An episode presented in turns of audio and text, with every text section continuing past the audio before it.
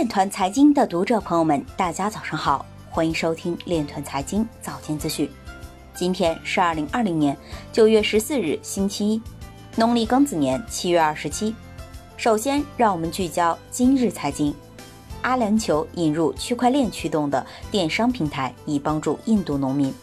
日本专家表示，在央行数字货币竞赛上，日本可能落后中国六年之久。福建表示，二十个区块链重点项目集中开工，BSN 主干网启动建设。云南省发布首个州市级区块链溯源平台应用文山三七码。以太坊上的比特币数量为闪电网络上所有比特币的七十七倍。八月，加密交易量上涨百分之七十五，为二零一八年二月以来最高单月涨幅。说唱歌手 T.I 与美 S.E.C 就 I.C.O 指控达成和解，将支付七点五万美元罚款。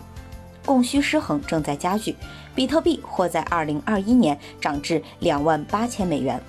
刘玉书表示，全球将迎来数字货币战略制高点的大博弈。中国银行原副行长表示，CBDC 或对收付业务市场格局产生深刻影响。今日财经就到这里，下面。我们来聊一聊关于区块链的那些事儿。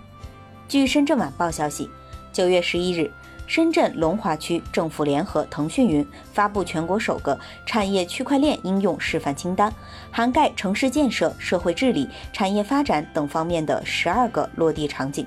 据了解，龙华正在以打造百亿级区块链产业链群为目标，三年内投入八亿元，从高标准建设区块链产业生态体系。